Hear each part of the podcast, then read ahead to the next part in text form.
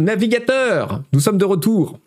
Après un petit incident technique, normalement, les choses devraient être réglées. Voilà, on avait un problème d'affichage euh, du browser. Démarrer si tôt pour finir en retard, oui, on va devoir tout euh, faire en, en vitesse accélérée. C'est pas grave. Est-ce l'original qui nous parle? Ok, alors je voulais commencer par euh, vous parler donc de l'audition du euh, PDG de TikTok, euh, le Singapourien Shu Chu, j'espère que je prononce correctement, qui a donc été auditionné par le Congrès américain, vous savez, dans cette ambiance de paranoïa un peu vis-à-vis de l'application TikTok et les menaces de, de ban. il y a un article assez intéressant de hors norme par Pierre Aski qui fait un petit portrait de cet homme-là, qui n'est donc pas chinois, il est de Singapour. Euh, et Pierre Aski nous décrit un peu son parcours. C'est quelqu'un qui est très occidentalisé, qui a fait euh, des études et qui a bossé dans des boîtes américaines. Euh, il a étudié à Londres, puis à la Harvard Business School. Il a travaillé pour la banque d'affaires Goldman Sachs. Euh, épousé une taïwanaise. Euh, voilà. Il a été d'abord débauché par Xiaomi, le fabricant de téléphones. Et puis, il est, il est fini, il, est, il a fini par euh, atterrir chez ByteDance. Ça s'est pas très bien passé pour lui euh, devant le Congrès. Euh, Numérama fait un article qui, je trouve, retranscrit assez bien l'état d'esprit d'hyper-agressivité et de de politisation extrême euh, de, son audition. Il a eu beaucoup de mal euh, à se faire entendre par des élus, euh, notamment républicains, qui étaient un peu dans la surenchère, mais les, démocrates ne faisaient pas mieux. Donc, Numérama nous dit lors d'une audition d'une violence rare, Zhu le patron de TikTok, a été malmené pendant près de 6 heures aucune de ces justifications n'a été écoutée. Tous les représentants américains qui l'ont auditionné semblaient déjà persuadés du lien de l'appli avec le Parti communiste chinois. Euh, on en a parlé plusieurs fois ici. Il y a quelque chose d'un peu étrange dans cette histoire autour de TikTok. Euh, mais ce que ne dit pas cet article et ce qui est ressorti pour moi de cette histoire, c'est que euh, le, ce monsieur Chu n'a pas forcément les épaules pour, euh, pour cette histoire, en, vérité. Parce que quand les quelques questions précises qui lui ont été posées ces, euh, réponses n'étaient pas très euh, pas celles de celui qui est euh, en charge et qui peut prendre les décisions en fait. Donc c'était assez compliqué pour lui de se défendre que TikTok et Biden n'étaient pas la même n'étaient pas la même chose dans la mesure où sur des questions un peu clés, il était incapable de dire oui, on va faire ci ou non, je vous assure que cela. Après, il y a eu des choses complètement absurdes et, notamment, euh, bon, on, l'avait vu auparavant au, Congrès et, d'une manière générale, euh, quand les parlementaires de, différents pays font ce genre d'audition, ils, sont très très mal informés techniquement et ça donne des questions qui sont complètement surréalistes euh, parfois.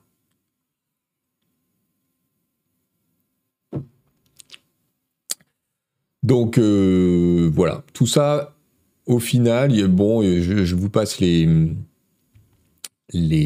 répliques, euh, mais on lui a demandé si la Chine assassinait les, les Ouïghours. Qu'est-ce que vous voulez qu'il y dise ben, C'était assez bizarre en, vrai. Et tout ça part du principe que euh, l'appli TikTok est là pour espionner euh, les jeunes Américains, ce qui reste à démontrer en réalité. Ou en tout cas pas plus que, mais pas moins, que euh, Facebook euh, ne l'a été. Euh, bon, voilà, il, a eu l'occasion d'ailleurs de dire bah, les, entreprises américaines n'ont pas un track record tellement plus brillant, et en citant Facebook et l'affaire Cambridge Analytica. mais bon, ce, qui, ce que je retiens moi de cette histoire, c'est que la polarisation autour de cette question semble définitive. Et ça s'est vraiment pas bien passé pour lui, ça s'est pas bien passé pour TikTok, et ça a surtout montré que l'ensemble du Congrès américain a l'air euh, vent debout. Donc les chances que l'app soit effectivement bannie, restreinte ou euh, qu'on demande officiellement à ByteDance de la vendre, ça me semblait improbable et ça l'est beaucoup moins du coup.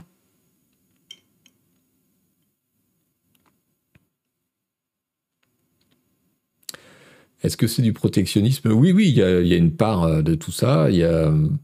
Après, on, l'a dit, euh, il y a déjà à plusieurs reprises ici, euh, il y a des preuves concrètes qu'effectivement les autorités chinoises, enfin Biden en Chine peut accéder aux données américaines malgré ce qu'ils disent, qu'ils l'ont déjà fait pour espionner des journalistes sur TikTok, etc.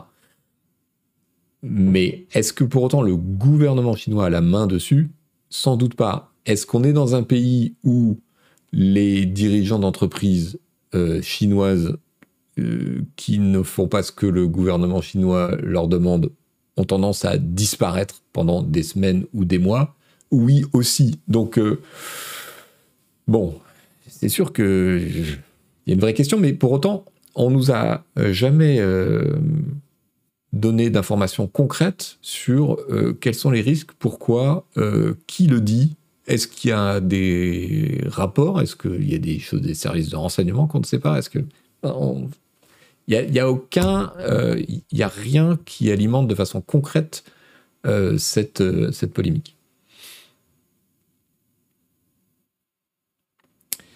XX blâme, tout comme les Américains ont accès aux data de la plupart des GAFAM, non Est-ce que c'est surprenant? Alors non, c'est pas pareil quand même.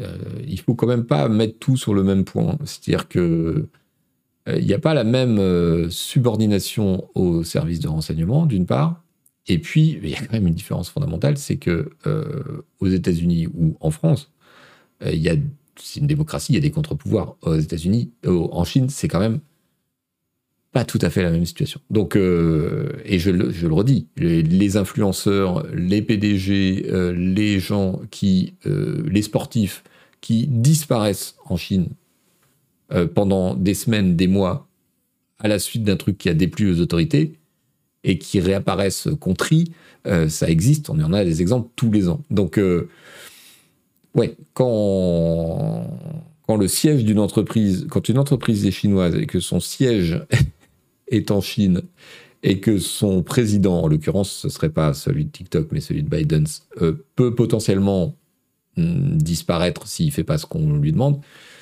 Euh, on est dans un degré d'interaction qui n'est pas comparable à ce qui se passe euh, en Occident, disons.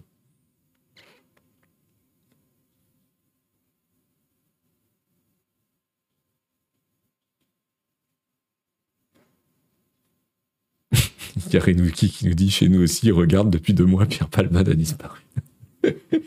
ça me fait rire. C'est de mauvais goût, mais ça me fait rire. Euh, à ce propos, euh, je vous propose également un article de Politico qui rappelle que on a eu un micro débat comme ça aussi dans notre assemblée à nous et que bah, les députés euh, ils ont choisi euh, de dire oui, TikTok c'est dangereux, mais attention, WhatsApp et Instagram aussi. Donc, euh, donc voilà, notre, notre assemblée à nous, elle a euh, émis des recommandations à ses membres pour leur donc les inciter à ne, ne, pas utiliser TikTok, mais pas non plus Instagram et WhatsApp. bon,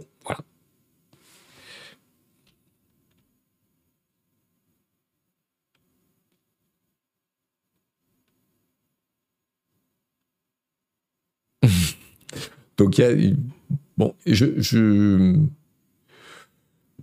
le comment dire?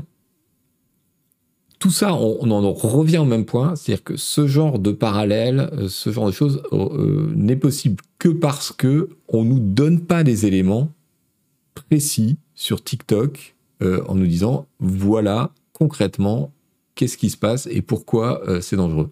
Alors du coup, tout le monde est dans le flou, et alors on peut dire, ah oui, mais WhatsApp aussi, ah oui, mais Instagram aussi, ah oui, mais Facebook aussi. Ce qui est vrai d'une certaine manière, mais est-ce que c'est vrai de la même manière pour TikTok? On ne sait pas, parce qu'on n'a pas d'éléments, et toutes ces polémiques gonflent et bouillonnent sur une absence totale d'informations concrètes. Euh, bon. Je trouve ça un poil inquiétant. Puis c'est Racine qui nous dit il paraîtrait que ça n'a embêté que 0,1% des sénateurs, le reste étant resté sur la Blackberry. Donc voilà, euh, c'était mon petit point euh, TikTok, juste pour vous dire, euh, on sait toujours rien de concret là-dessus. Voilà, ce qui se passe a l'air quand même beaucoup plus politique que scientifique pour le moment. Tout le monde va se retrouver sur Telegram et bon, est-ce que ça pose pas d'autres problèmes? On a eu un autre euh, sujet fumeux euh, ces derniers temps, euh, c'est la proposition de loi adoptée en première lecture par l'Assemblée, comme nous le rappelle le Figaro, concernant la réglementation de l'activité de nos amis les influenceuses et les influenceurs.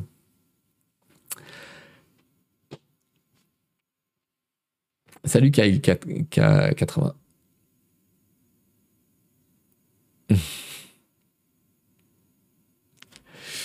euh, influenceur, ce que contient la proposition de loi qui vient d'être adoptée en première lecture à l'Assemblée, euh, nous dit Le Figaro. Alors, à noter que c'est assez rare chez nous, mais c'est une proposition de loi qui a réuni euh, un très large consensus à l'Assemblée et notamment parce qu'il y avait deux rapporteurs à cette proposition et un socialiste, un Renaissance. Donc tout le monde était assez d'accord. Euh, il s'agissait de quoi? Il s'agissait de définir juridiquement le statut de l'influenceur. Définition juridique, nous dit le Figaro, de l'activité d'influence commerciale, ainsi que la création d'une définition juridique pour les agences d'influenceurs l'obligation d'un contrat écrit entre les marques, les agences et les influenceurs. Euh, et d'après le, rapport de la loi, ils sont plus de 150 000 citoyens français à être considérés comme des influenceurs, de, toute taille évidemment. Alors sur le fond, euh, ce qu'il faut se dire, c'est que sur le fond, les, lois existaient déjà. Hein, sur euh, voilà, la publicité, c'était déjà théoriquement encadré. Euh, idem pour toutes les lois sur la consommation. Mais c'est vrai que le statut n'était pas défini et puis euh, beaucoup de gens l'ignoraient. Donc, je trouve que c'est une démarche tout à fait cohérente et, et, utile de remettre le focus là-dessus, de définir un statut et de repréciser tout ce que ça implique. Euh, et puis, il y a bien sûr euh, deux, trois trucs euh, intéressants, genre interdiction de faire la promotion des crypto-monnaies et de la chirurgie esthétique. Ouf, enfin, quoi. Donc, euh, publicité, même règle que pour les médias, à l'image des règles en vigueur dans les médias traditionnels. Euh, la promotion de certains produits et services, tabac, alcool, actes de santé, produits financiers, jeux d'argent et de hasard, sera fortement encadrée. En réalité, les règles existantes euh, s'appliquaient déjà, mais, mais voilà, les gens ne le savaient pas. Désormais, les mentions légales devront obligatoirement apparaître. Alors là, je suis curieux de voir ce que ça va donner. Euh, la promotion des sodas et aliments transformés devra inclure une, information sanitaire. Ça me fait rigoler avec toutes les boissons énergétiques euh, où l'influenceur va devoir euh, mettre son petit texte sur son post Instagram, au secours. seuls les acteurs qui sont titulaires de l'agrément PSAN, prestataires de services sur actifs numériques, délivrés par l'autorité des marchés financiers, pourront désormais avoir recours aux influenceurs pour faire leur promotion. Euh, ça ne veut pas dire donc que les influenceurs ne peuvent pas promouvoir les cryptos, mais ils ne peuvent promouvoir que des services qui ont un minimum d'agrément. C'est déjà pas mal par rapport euh, à la jungle euh, qu'on avait jusque-là. Merci Papideus pour le 42e mois. À la suite de ça, que s'est-il passé? Vous l'avez peut-être suivi. C'est un article du Monde que je vous propose. Quand la, loi a été annoncée, une, une pétition a circulé et Le Monde nous dit influenceurs, avant l'examen d'une proposition de loi, 150 créateurs de contenu dénoncent les dérives d'une minorité. Les influenceurs se disent favorables à un encadrement, mais appellent à ne pas être considérés comme une menace.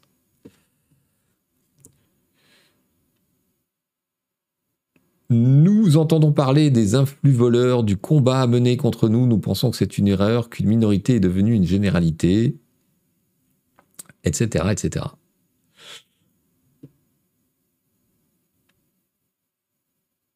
Notre priorité est sera toujours la protection des consommateurs de nos communautés. Nous sommes favorables à un encadrement du secteur. Blablabla. Bla bla. Attention de ne pas mettre à mal une économie florissante, des milliers d'emplois. Euh, et il y avait des grands noms euh, dans cette, euh, dans cette pétition, sauf que, figurez-vous que quelques jours après, plein de gens se sont mis à dire sur Twitter, sur Insta, etc. Ah oui, mais en fait, je, vois que mon nom est, associé à ce texte, mais je ne l'ai pas vraiment lu, je ne l'ai pas vraiment signé. du coup, nouvel article du Monde qui nous dit de Squeezie à Seb Lafrite, j'adore ce, début. De nombreux signataires de la tribune des influenceurs se désolidarisent du texte.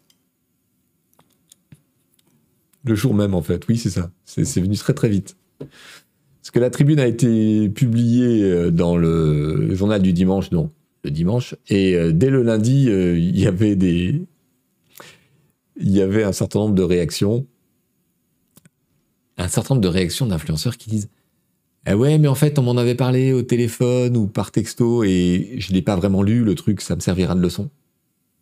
Mais oui, oui, effectivement. Donc Squeezie qui finit son texte par cette phrase fantastique Note à moi-même, ne plus jamais donner mon accord sur un texte que je n'ai pas lu. Je voilà. Comme quoi, la loi sur les influenceurs, c'était utile parce qu'il y a vraiment des bases qui sont, vous voyez, qui sont pas acquises quoi. Il y a un socle de connaissances. Bon.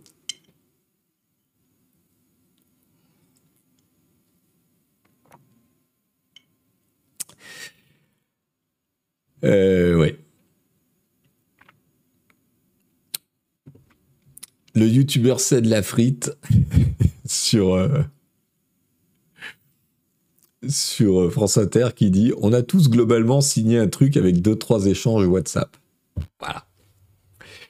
Estimant que les signataires dont il fait partie passaient, citation, un peu tous pour des cons. Mais non, Seb, voyons, pas à ce point. Bon, si, peut-être un peu en fait. En gros, les mecs, ils ont été sollicités, ils se sont fait influencer comme ils influencent les autres, c'est-à-dire qu'ils ont été sollicités par des agences euh, et des petits, euh, des petits euh, intermédiaires du milieu qui étaient inquiets pour un certain nombre de leurs poulains qui font n'importe quoi, et ils ont plongé la tête dedans comme des, comme des niafrons, quoi. C'est le moment de leur parler de mon ami le prince nigérien d'Ifratus, c'est exactement ça.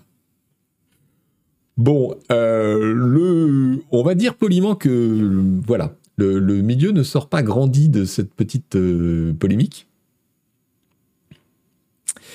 Mais, euh, mais bon, l'essentiel à noter, c'est que parmi toutes les conneries que fait ce gouvernement et nos dirigeants d'une manière générale, hein, les gouvernements qui l'ont précédé aussi, euh, celle-là était pas forcément la pire et effectivement euh, préciser le statut des gens et rappeler quels sont euh, les, les droits mais aussi les devoirs et les contraintes, ça semblait du coup un peu nécessaire.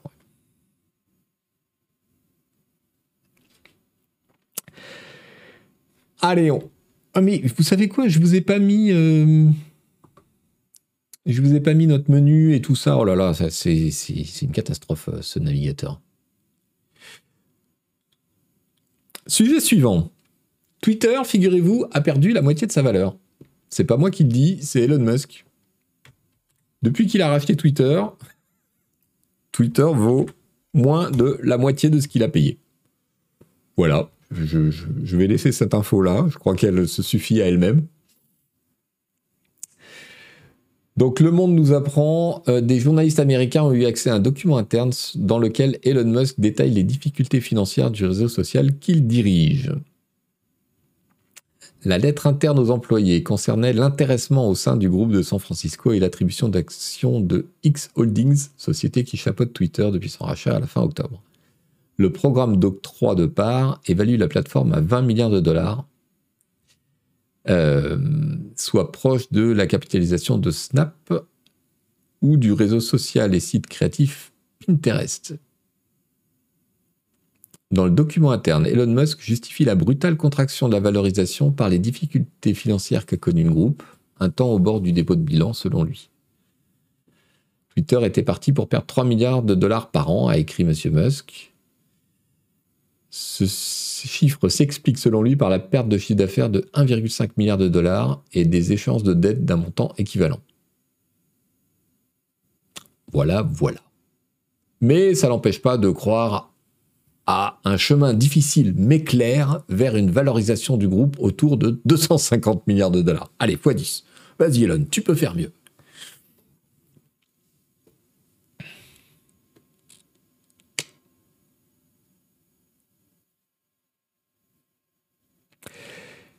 Laisse-moi deviner, dit est Manudo. Il a laissé fuiter ce document, au moment exact où il faisait calculer les bonus des employés. Non, en fait, c'est plus compliqué que ça. C'est une distribution d'actions, donc ils sont obligés de donner une évaluation euh, de ce qu'ils donnent.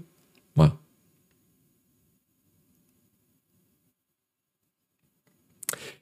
Alors, c'est pas tout, euh, puisque l'actu de Twitter, elle est assez, euh, elle est assez dense. Ils ont annoncé, ces braves gens, euh, que ça y est, les, Blue Mark, qui voulaient dire un compte certifié euh, auparavant et qui depuis se sont transformés en un compte juste payant, et eh bien tout ça va disparaître le 15 avril. Ah non, pardon, tout ça va disparaître le 1er avril. Je, j'ai sauté un, un, onglet, pardon. Il y a deux infos différentes. D'une part, les, legacy Blue Mark, donc euh, les, comptes certifiés qui n'ont pas payé, euh, vont disparaître le 1er avril. Euh, c'est un bon choix de date, je trouve. Franchement, voilà, c'est parfait.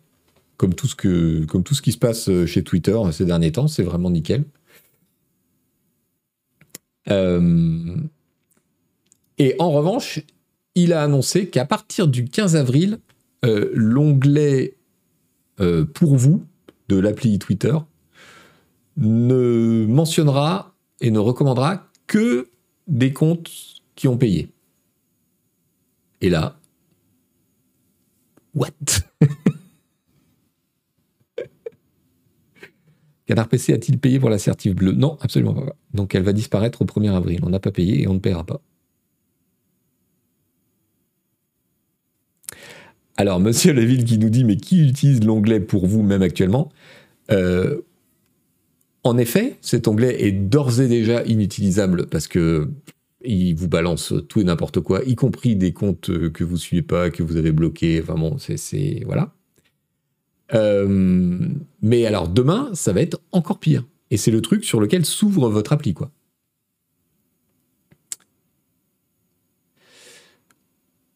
Donc, euh, donc la question qui se posait, c'est, et, on voit bien le raisonnement, c'est si vous voulez que vos tweets soient insérés dans le fil par défaut de Twitter, eh ben, il faut payer.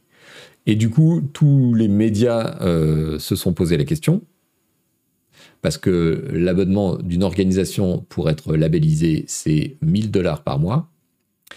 Euh, et ça vous donne droit à 5 comptes de membres de votre organisation. Sinon, après, il faut payer des comptes supplémentaires à 50 dollars par mois. Non, mais c'est des tarifs délirants. Euh, et effectivement, il y a un certain nombre de gens qui peuvent se dire ah bah payer pour avoir le, le blue tick, euh, ça me permet d'avoir plus de reach puisqu'il n'y a que ces gens-là qui vont désormais apparaître dans le for you. La plupart des médias américains ces derniers jours, là hier et avant-hier, qui ont été interrogés sur la question, ont dit qu'ils ne paieraient pas. Voilà, parce que parce que et c'est le cas de Canard PC qui a un compte certifié aussi et qui va disparaître au 1er avril. Il est hors de question qu'on paye pour ça. Euh, et du coup, c'est très clair que l'onglet euh, For You va être envahi par tout et n'importe quoi. Alors, par exemple, il y a un article de Mashable qui euh,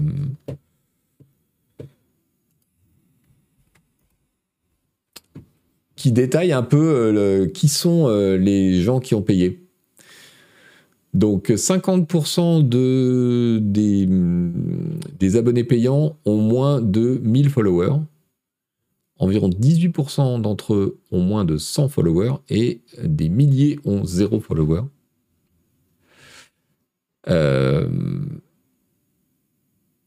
il y avait 420 000 utilisateurs vérifiés de Twitter euh, sur cela, il y en a que 6500 qui payent actuellement pour euh, Twitter Blue. Donc c'est absolument ridicule comme, comme argent. Ça revient, dit le, là il y a une enfilade de tweets qui détaille les, principaux apports de l'article. C'est 4 millions de dollars par mois pour, pour Twitter Blue. C'est de l'argent de poche pour un réseau social comme ça.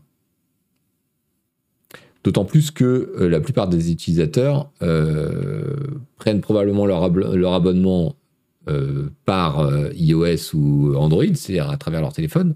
Et donc, Apple et Android prennent 30% sur, le, sur la transaction.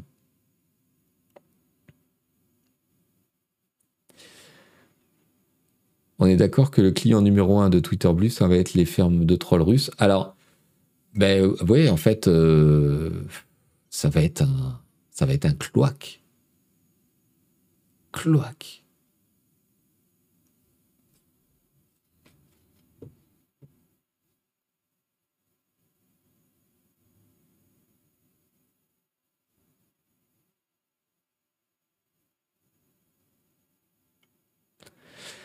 Qui nous dit il taxe les gens qui se servent de Twitter pour faire de la pub. Où est le problème? Bah, Le problème, c'est qu'en fait, il chasse les gens qui apportent quelque chose à Twitter et qui font que d'autres sont sur Twitter pour les suivre.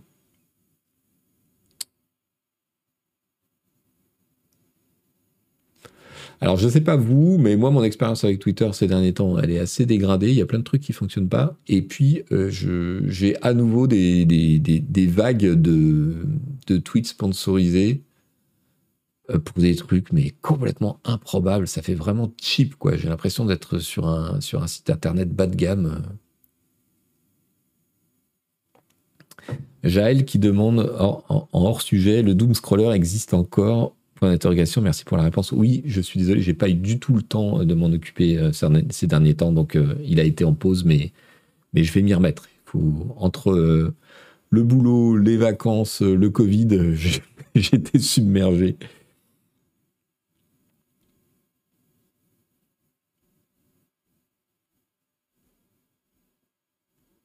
TweetDeck, il y a des trucs qui fonctionnent pas. Moi, j'ai des onglets euh, entiers depuis euh, quelques jours là qui sont, bloqués euh, parce que je cherche à avoir des mentions spécifiques et ça bug, ça tourne dans le vide.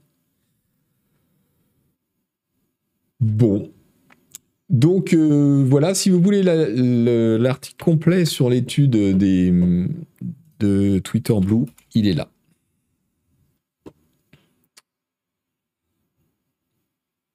Il est là, il est là.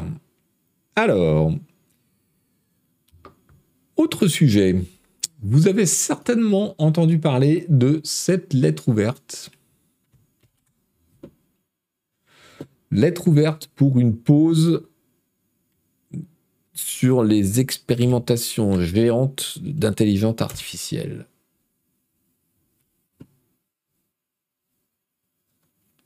Nous appelons les laboratoires d'IA à faire une pause immédiate pour au moins six mois dans l'entraînement des systèmes, dans l'entraînement de systèmes d'IA plus puissants que GPT-4. C'est une courte lettre qui a été publiée euh, en anglais et qui rassemble un certain nombre de signataires qui, qui, ont fait pas mal de bruit, notamment Elon Musk, euh, Steve Wozniak, l'ex-cofondateur d'Apple, etc. Et euh, alors, je ne sais pas ce qu'il disait sur France Inter ce matin. Euh, moi, j'étais assez frappé euh, par le, discours des médias français là-dessus, parce que je, lis ce truc et je me dis, mais qu'est-ce que c'est que ce machin? Qu'est-ce que c'est que ce machin? Ça commence par une phrase complètement surréaliste. les systèmes d'IA ayant une intelligence euh, human compétitive euh, comparable à celle de l'humain, enfin qui, qui, euh, qui est en qui est à armes égales avec celle de l'humain, peuvent poser des risques profonds à la société et à l'humanité.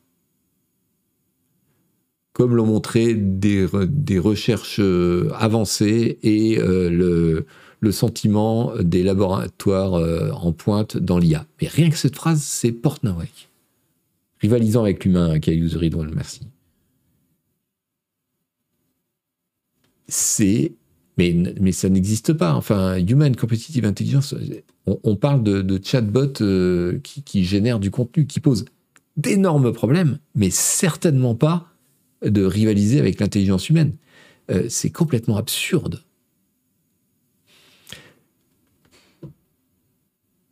Et donc, euh, en gros, la lettre dit euh, attention, on est en train de manipuler des trucs hyper dangereux qui peuvent nous euh, emmener dans une direction qui menace l'humanité. il est temps de faire une pause, de réfléchir et de mettre des garde-fous. Je vais vous dire, il y a deux problèmes.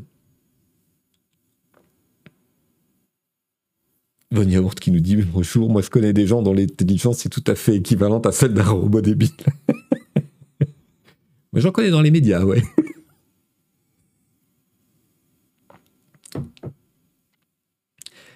Euh, déjà, euh, l'ensemble du truc, je trouve, respire le euh, regardez, on, manipule et on a créé des trucs surpuissants, on, est trop fort. En fait, paradoxalement, euh, je trouve que ce texte est une sorte de, comment dire, de gonflette et de pub pour les, les, gens qui travaillent sur ce, sur ce champ de recherche. Euh, très très exagéré. Ensuite, je trouve qu'il y a trop trop peu de gens qui se sont intéressés à euh, le site sur lequel cette lettre a été publiée, qui est le Future of Life Institute, et qui est en fait euh, une organisation qui appartient au courant du long-termisme. Qu'est-ce que c'est que le long-termisme? Alors, j'ai pas le temps de vous expliquer en détail, je vous donne deux ressources.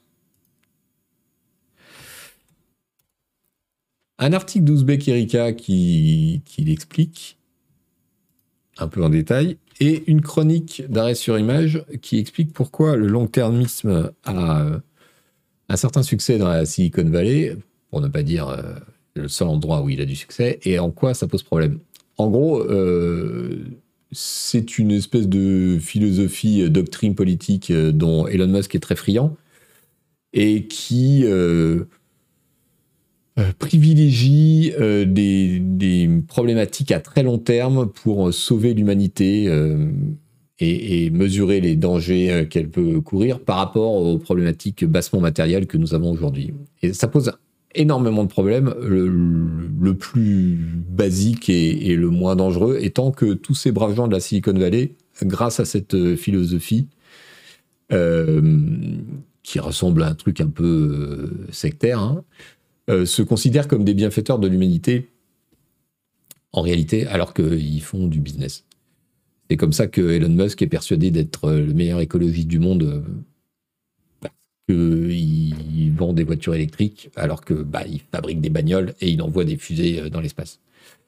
Euh, donc ça vaut vraiment le coup de se, de se poser un peu sur cette question du, long-termisme et, et, de, et de voir que cette lettre, euh, qui est signée par beaucoup de gens connus, mais qui est aussi contestée par pas mal de gens connus, cette lettre, ça sonne un peu comme un mauvais truc de science-fiction euh, qui en réalité a pour effet d'attirer l'attention sur la surpuissance et les pouvoirs futurs supposés de tous ces travaux avec blink blink. Si vous êtes un financier, vous avez intérêt à mettre de l'argent euh, là-dedans. Euh. Moi, ça me laisse une impression très désagréable. Et je, je trouve que dans ce que j'ai entendu des médias, je vous, mets là un lien euh, vers l'article du Monde qui, parle de la lettre. voilà je, trouve que c'est pas assez mis en avant. Sachant que je ne suis pas en train de dire qu'il n'y a aucun problème. Euh, je, pense que les véritables problèmes, et ils vont être immenses, ce sont euh, ceux des, deepfakes, ceux des, arnaques et, ceux qui consistent à avoir de plus en plus de mal à euh, distinguer ce qui est légitime et vrai de ce qui est faux et fabriqué. Je trouve que ça, ça va être absolument le problème majeur de tout ça. Mais le problème majeur de tout ça, c'est aussi une question de, de pouvoir et de qui fait quoi et qui a le pouvoir de quoi et comment ça s'articule avec, euh, avec les médias, avec la réglementation, etc. Pas de est-ce que le futur de l'humanité est en jeu? Euh, voir les choses dans cette optique-là, c'est délibérément euh, refuser de s'attaquer concrètement à la réflexion de qui fait quoi, où et en faveur de qui. Voilà, vous avez ce que j'en pense. Accessoirement, le fait que Elon Musk soit là-dedans, c'est intéressant parce que je, vous soumets une petite histoire que moi j'ai découverte il y a quelques semaines, mais qui est bien résumée euh, dans cet article de Sémaphore, euh, qui est un peu l'histoire de comment Elon Musk euh, a raté OpenAI.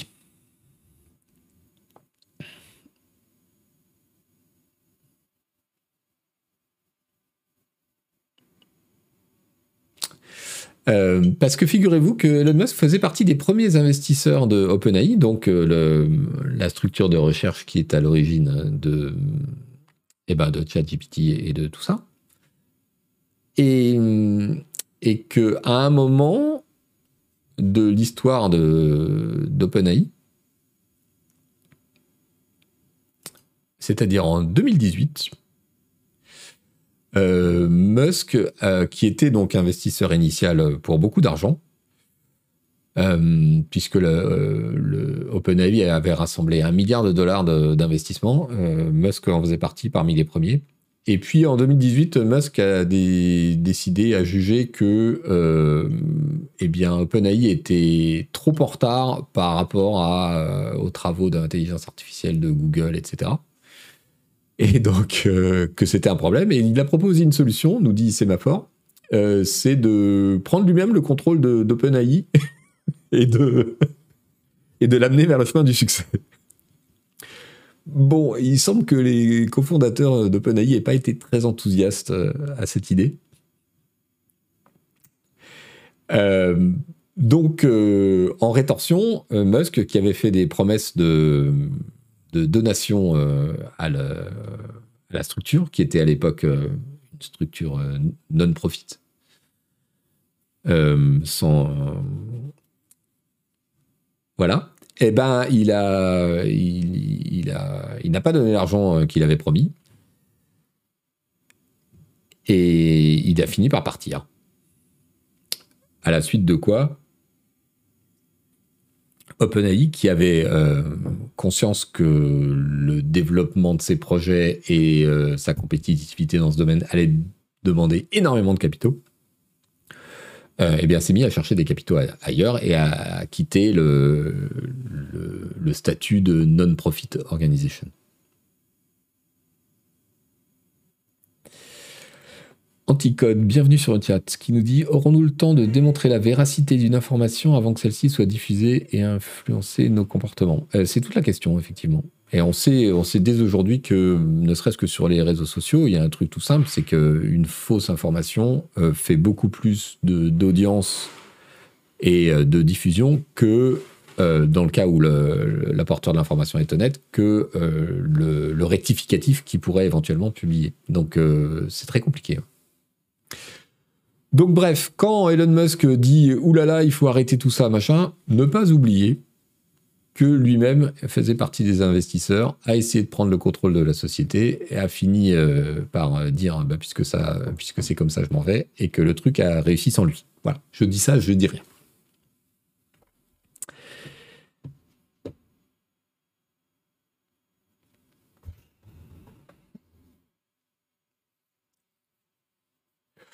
Euh, un petit détour, puisqu'on parle de, fake, un petit détour par un article du Monde. Alors, des articles comme ça, il y en a eu euh, pas mal euh, sur le web anglo-saxon, mais celui du Monde par William Oduro regroupe un peu toutes les informations qu'on connaît et est assez marrant. Comment reconnaître une image générée par le logiciel Midjourney? Donc, c'est ce logiciel qui permet de générer des fausses images. Et donc, euh, William Oduro nous dit euh, les photos, entre guillemets, générées par l'intelligence artificielle et le logiciel Midjourney trompent de mieux en mieux ceux qui les regardent. Il est néanmoins possible de les reconnaître grâce à certains détails incohérents. Ouais, il y a encore des choses que euh, ces générateurs d'images font mal. les mains sont bizarres. Vous avez reconnu la photo du pape en doudoune Balenciaga, qui était évidemment un fake. Euh, il fallait, pour ne pas se laisser berner, nous dit la légende de l'image, il fallait prêter attention à ses deux mains. D'un côté, elle porte sans la toucher une étrange gourde, de l'autre, deux bagues se chevauchent. Euh, l'image de Macron euh, mangeant de la boue, il avait sept doigts, donc c'était quand même relativement facile de voir. les orteils où les pieds où il y a six orteils pour le pape à la plage. Alors les couvre-chefs, ça j'avais j'avais pas euh, réalisé, mais après du coup je l'ai remarqué sur toutes les photos générées. Effectivement, euh, l'IA a du mal avec le concept de chapeau et sa cohérence avec le corps. Euh, l'anatomie aberrante, ouais, j'ai pas trouvé ça hyper visible sur la photo du pape dans sa voiture, mais les textes, alors effectivement, tous les textes qui apparaissent dans le décor des images générées, en général, euh, il, y a un souci. Ça, c'est un indice de plus. Euh, les objets dysfonctionnels. Midjourney semble avoir connaissance de l'existence des téléphones à clapet, mais il ne comprend pas tout à fait leur concept. Effectivement. Et il y a, il y a quelqu'un sur Twitter qui avait montré, euh, qui avait demandé à, à de générer des images de monocycles. Vous savez, ces vélos à une seule roue. Et le logiciel, il comprend pas du tout comment ça marche. Donc c'est absolument hilarant. Euh, voilà, il y a des chaises qui n'ont aucun sens. Et euh, l'architecture des bâtiments en fond, effectivement, quand ils sont reconstruits, il y, a souvent un peu des, des problèmes. Euh, évidemment, tout ça est temporaire, puisque ceux qui entraînent euh, les, générateurs d'images euh, sont au courant de ces défauts et il y a déjà énormément de progrès par rapport à les premières images qui étaient générées il y a six mois. Je ne sais pas si vous vous souvenez, l'été dernier, quand, quand, les premiers, quand les premiers accès publics étaient possibles, on générait des, corps bizarres, des gens. C'était assez monstrueux. Donc ouais, tout ça va, changer. Mais en attendant, voilà, si vous voulez un petit, euh, un petit guide pratique.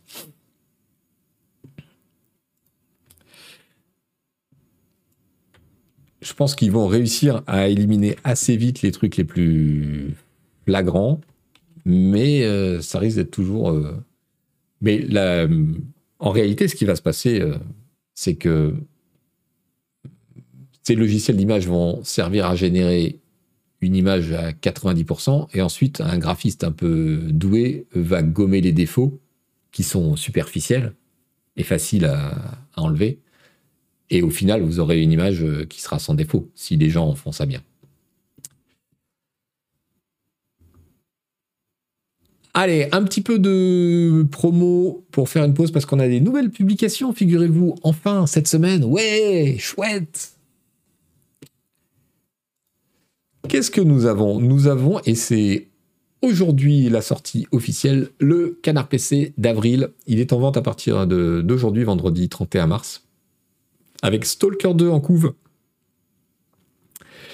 Euh, avec aussi euh, Atomic Heart, évidemment, Pharaoh, euh, Wolong Fallen Dynasty, The Break, euh, un sujet sur Kerbal Space Programme 2, un dossier sur les acheteurs d'édition collector et sur euh, le documentaire sur Donkey Kong, un dossier extrêmement marrant. Donc voilà, Canard PC, ne le ratez pas. On a aussi un nouveau canard PC hardware avec des tests euh, GPU en masse et pour tous les prix pour une fois. Ça va de 300 à 1400 euros. Donc euh, voilà. Gros dossier sur la PlayStation VR 2 qui est en train de faire un four d'ailleurs à cause de son prix absolument dément, bien que le matériel nous dit Furlite est très bon. Euh, gros dossier aussi sur jeux vidéo et pollution. d'ailleurs, je vous le recommande ce dossier de notre ami Von Yaourt, qui était dans le chat tout à l'heure, je ne sais pas s'il est resté.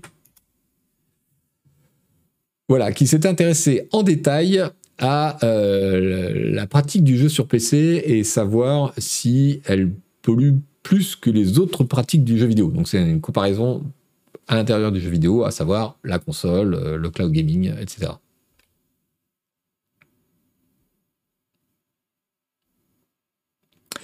Euh, très très intéressant et notamment moi j'ai appris plein de trucs en particulier sur le coût en eau de la fabrication des, PC et du, recyclage. Il y a des choses qui sont pas du tout intuitives dans l'histoire.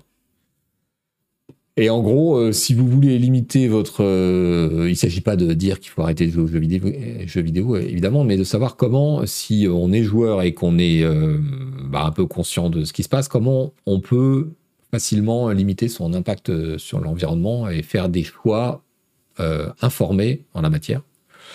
Euh, quand on regarde le, coût total, c'est-à-dire y compris la construction du matériel, le, meilleur choix, c'est de ne pas renouveler son matériel tous les six mois, évidemment, parce que ça pose énormément de problèmes derrière.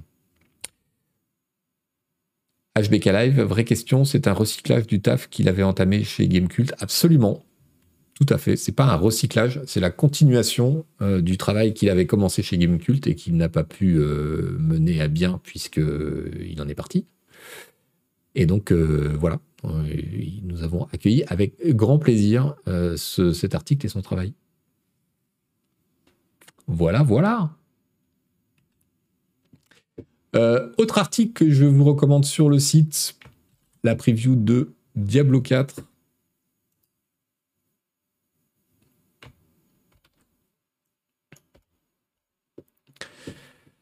de notre ami Louis-Ferdinand Sebum, euh, qui a joué à la bêta et qui nous fait part de ses, premières impressions.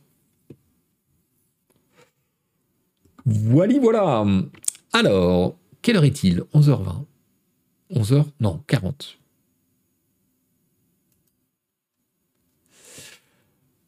Euh, des nouvelles de la tech et des licenciements, parce que, bon, j'étais pas là pour vous en parler euh, la semaine dernière, mais Amazon a encore licencié 9000 mmh, personnes.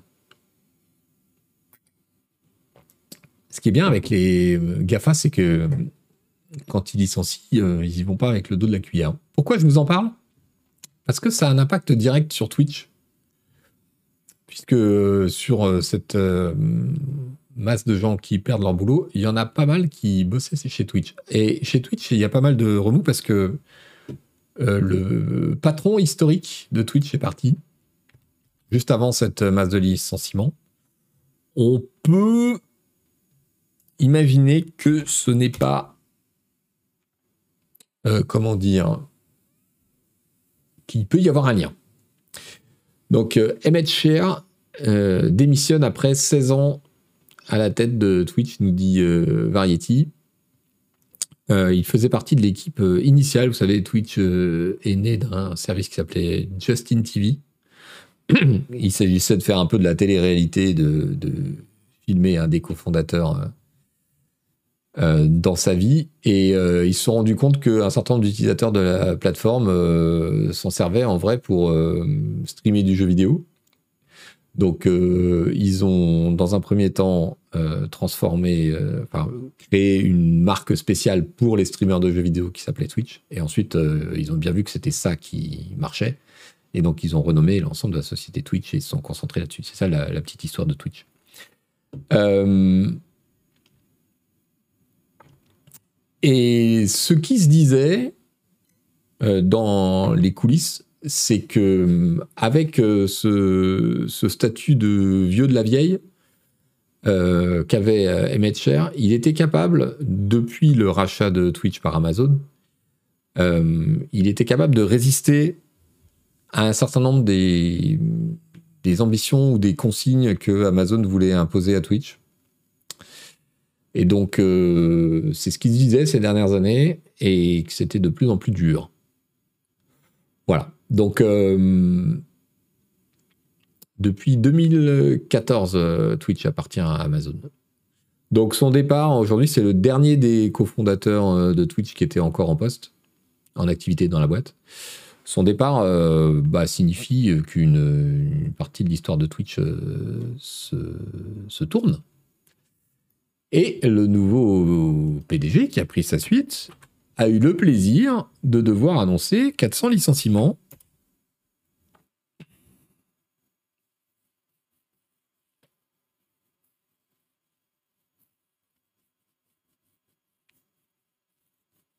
Merci euh, de Kawili 15 pour le prime et pour le petit passage et le petit mot. Euh, donc voilà, euh, communiqué de Twitch qui annonce qu'il euh, licencie 400 personnes. c'est pas forcément une très bonne nouvelle. On sait que Twitch a du mal à gagner de l'argent, d'où depuis plusieurs années leur, leur, modification successive de la façon dont ils rémunèrent les streamers, etc.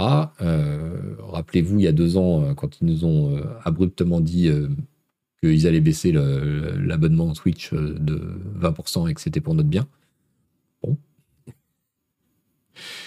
Euh, voilà, à, suivre.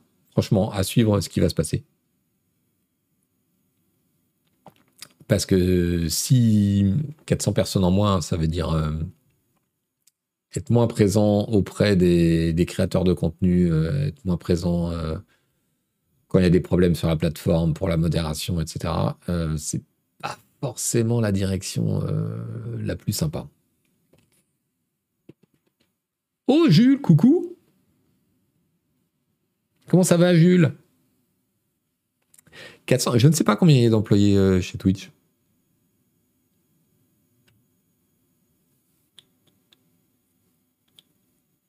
Jules est formidable, absolument.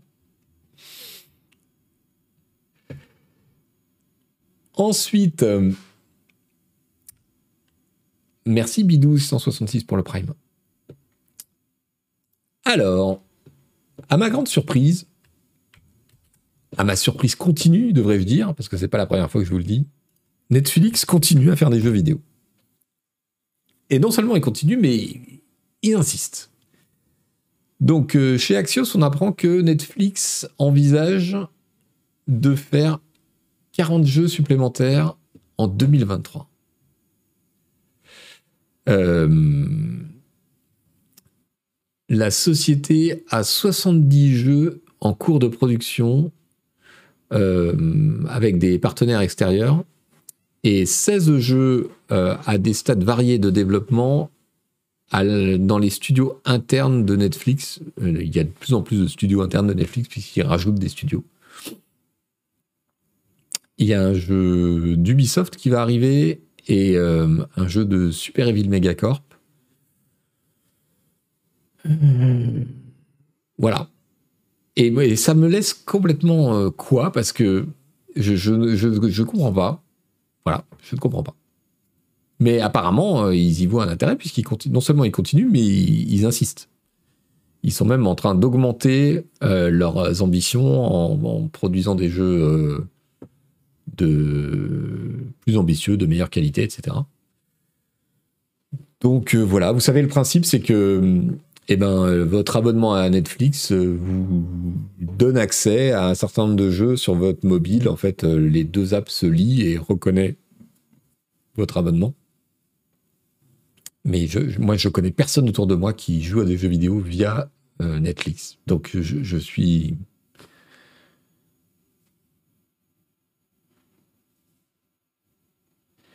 Alors, Very Big Daddy nous dit Je suis en train de faire Terranil sur Netflix, je me régale. Merci pour ton, témoignage. Et Terranil qui vient de sortir euh, en version def euh, sur PC, si je ne m'abuse. Il y a quelques petits jeux quand même pas mal. Oui, oui, oui, tout à fait. C'est ça le truc, c'est que il y a des jeux bien. Il y en a même des très bien. Mais je sais pas, je trouve. C'est pas une expérience extrêmement fluide et c'est pas un réflexe d'aller voir sur son appli Netflix quels sont les jeux disponibles pour les installer. Ah, je sais pas, c'est ça me semble, mais c'est moi qui me trompe de toute évidence puisque ils insistent que c'est que ça doit marcher.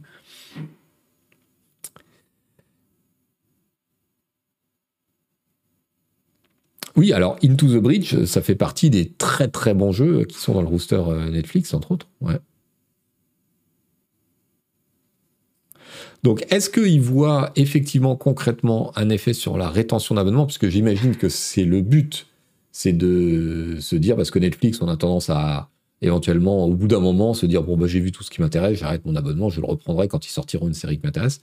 Alors, est-ce que le fait d'avoir les jeux, je pense que ça fait partie du calcul, c'est se dire, bah, du coup, les gens vont pas laisser tomber l'abonnement parce qu'il y a ça qui prend éventuellement le relais? Est-ce qu'ils ont des, datas précises là-dessus? C'est ça qui m'intéresserait vraiment. Parce que, voilà, je, trouve que le, leur, investissement, leur initiative n'est pas visible. Et du coup, euh, je suis très curieux de savoir euh, pourquoi ils, pourquoi ils insistent dans cette direction. Mais concrètement, c'est gratuit pour l'abonné. Donc, euh, le,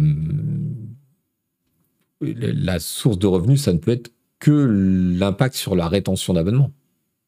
On va pas s'abonner à Netflix pour les jeux, très clairement. On va peut-être ne pas euh, quitter son abonnement aussi vite qu'on l'aurait fait pour les jeux. Je.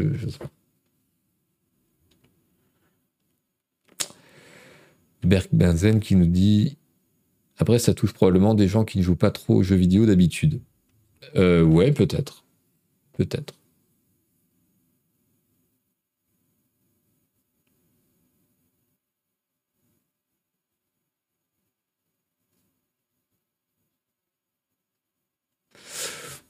Écoutez, on verra. Alors, j'aimerais aussi euh, vous signaler un article. Une fois n'est pas coutume, ne me demandez pas comment j'ai atterri sur OZAP, euh, parce que c'est pas partie de mon environnement habituel. Euh, mais donc, sur ozap.com, on trouve un, article qui est assez intéressant par Tom Kirkour, euh, dans les coulisses de Backseat, le talk show Twitch de Jean Massier qui rend la politique sexy pour les jeunes. Vous savez que euh, Jean Massier et Backseat ont fait, un méga carton le soir de la discussion de, la loi sur les retraites. Donc euh, je vous invite à lire ce petit article qui raconte, bah voilà, c'est une immersion sur le plateau, ça raconte un peu l'histoire, ce que c'est que Backseat, comment ça se passe, dans quel esprit, etc. Et c'est intéressant euh, si vous connaissez pas. Et puis je trouve ça intéressant de mettre en avant euh, le, boulot de, Jean Massier parce que voilà, on apprend qu'une saison de backseat coûte entre 400 000 et 500 000 euros, soit 16 000 euros par émission. Ouh, et il dit si on avait été à la télévision, il aurait fallu ajouter un zéro. Oui, probablement, au moins. Donc il y a du public, euh, voilà, il faut, il y a aussi des gens qui se déplacent pour, euh, pour venir.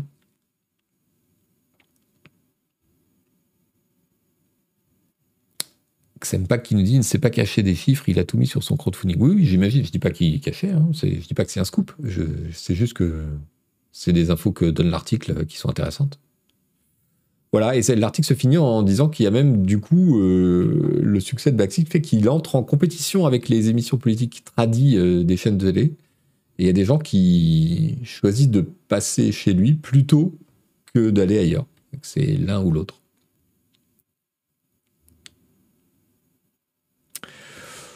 Voilà, voilà. Euh, dernière partie, je vais vous parler de deux petites choses. Alors, je, vous l'avais dit en, annonçant l'émission,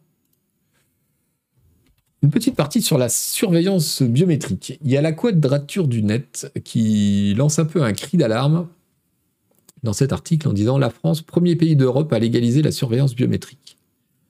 L'article 7 de la loi sur les Jeux Olympiques, nous dit la Quadrature du Net, a été adopté euh, ce midi, donc c'était le 23 mars, par l'Assemblée, actant l'entrée formelle de la vidéosurveillance algorithmique, VSA, dans le droit français jusqu'en décembre 2024.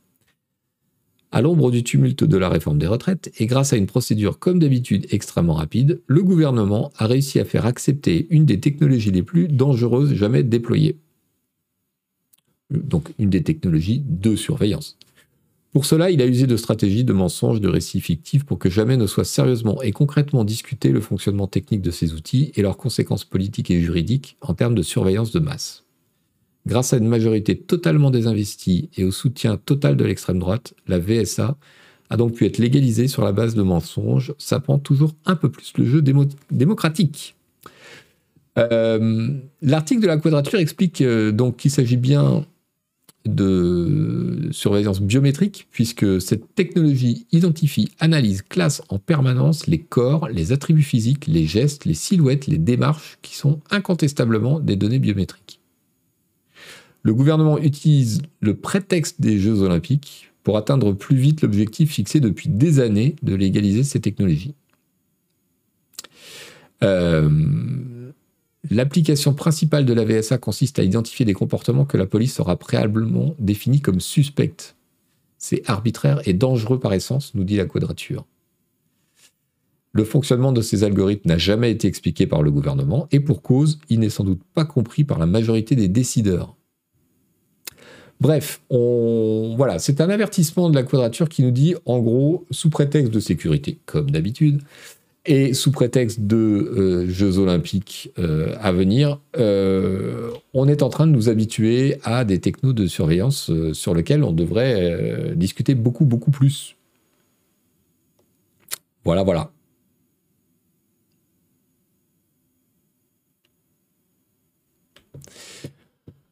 Autre petite nouvelle dans le même genre, j'ai repéré cette amende cette condamnation et cette amende de la CNIL envers CityScoot qui m'a un peu halluciné, je dois dire. Vous savez, c'est ce service de, ces, scooters électriques en libre service. Il y en a à Paris, je ne sais pas s'il y en a d'autres euh, dans d'autres villes de, France. Et donc la CNIL euh, leur a collé 125 000 euros d'amende euh, pour notamment une atteinte disproportionnée à la vie privée de ses clients en les géolocalisant de manière quasi permanente. Et c'est là où j'ai halluciné parce qu'en fait, euh, donc le scooter était géolocalisé toutes les 30 secondes. 30 secondes. Toutes les 30 secondes, il relevait et il garde l'historique euh, de, de vos déplacements. Et donc la CNIL euh, dit que la géolocalisation pour traiter les infractions au code de la route, pour le traitement des réclamations clients, pour le support des utilisateurs euh, appelés secours en cas de chute, etc., ou pour la gestion des sinistres et des vols, elle est légitime, mais que tous ces objectifs ne nécessitent pas une géolocalisation toutes les 30 secondes qui permettent euh, de de, révéler l'intégralité des déplacements, les lieux de fréquentation, euh, la, totalité des arrêts euh, au cours du parcours. C'est complètement disproportionné comme atteinte à la vie privée par rapport aux objectifs euh, recherchés.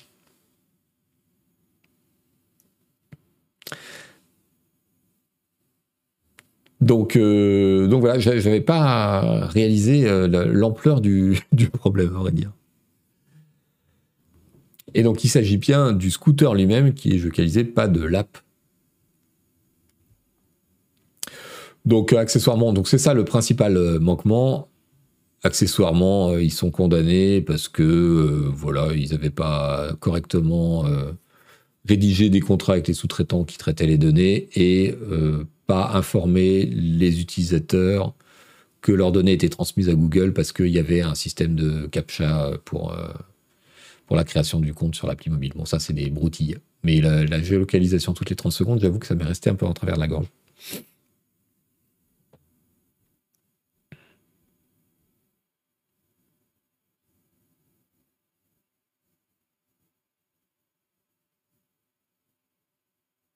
ok, pas gaspiller les flottes.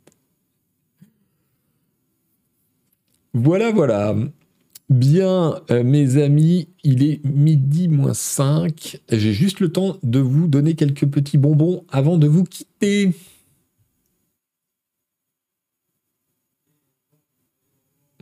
Ça me choque pas plus que ça pour des scooters de location. Mais si, c'est 30 secondes, c'est ridicule. T'as pas besoin de géocaliser toutes les 30 secondes.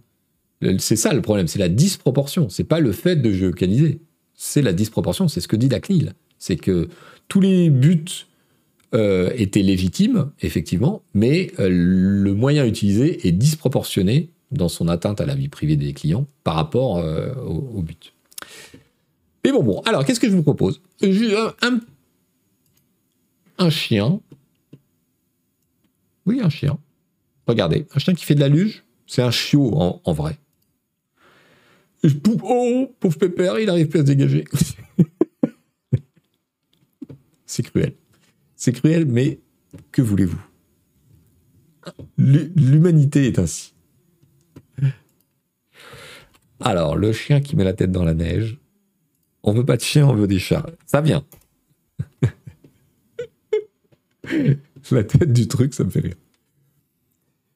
Un petit chat mignon parce qu'il en faut toujours hein, dans les bonbons. Voilà. Vous connaissez l'expression comme chien et chat. Eh ben, comme lapin et chat, c'est pas tout à fait pareil. Regardez-moi ça. Ça vous donne pas envie de faire la sieste? Non, mais franchement. Hmm. On le sent pas trop le, félin prédateur là dans le chat. On le sent pas trop. Allez, si vous voulez partager, ce chat et ce lapin dans le même panier. Et puis, euh, ça faisait un moment que je vous en avais pas passé, je vous en ai peut-être même jamais passé, mais j'ai trouvé des vidéos de skate super impressionnantes. Alors, regardez-moi ça. Vous êtes prêts?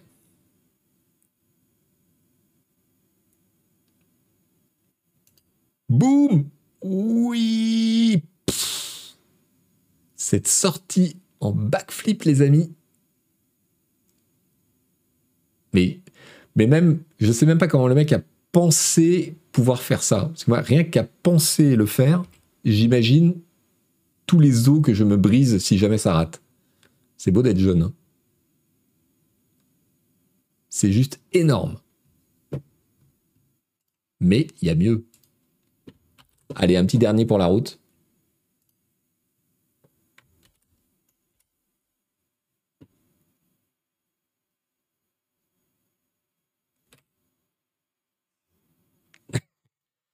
un petit dernier pour la route et celui-là, il est quand même assez spectaculaire.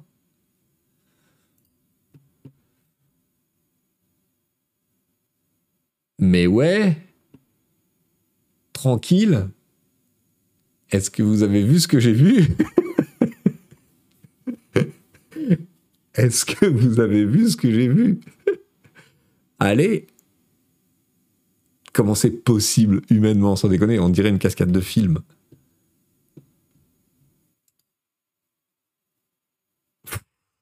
Oh la vache. Voilà. Sur ce, alors à ne pas réaliser chez vous, hein, soyez raisonnables les enfants. Il a essayé combien de fois Mais Pas trop parce qu'il a l'air en bonne santé.